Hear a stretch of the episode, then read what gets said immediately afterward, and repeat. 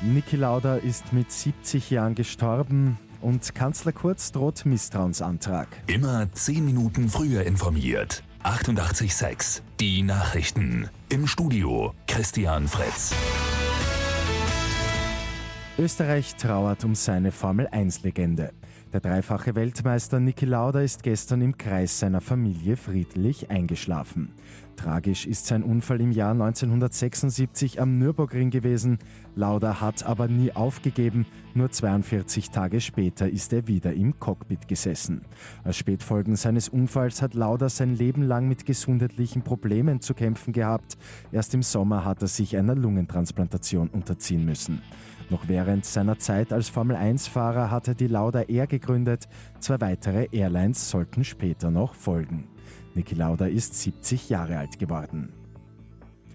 Bundeskanzler Sebastian Kurz will es mit einer Minderheitsregierung probieren.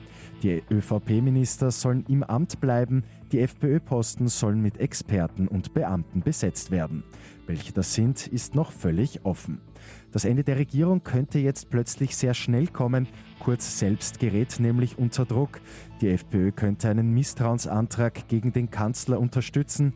Wenn da noch die SPÖ dem Misstrauensantrag zustimmt, könnte das das vorläufige Ende der Kanzlerschaft sein. Altbundespräsident Heinz Fischer hat am Abend in der ZIP 2 dementiert, dass er Übergangskanzler werden könnte. Unterdessen hat die Wiener FPÖ einen neuen Chef. Dominik Nepp übernimmt das Ruder von Heinz-Christian Strache. Mit 886 immer 10 Minuten früher informiert. Weitere Infos jetzt auf Radio 886 AT.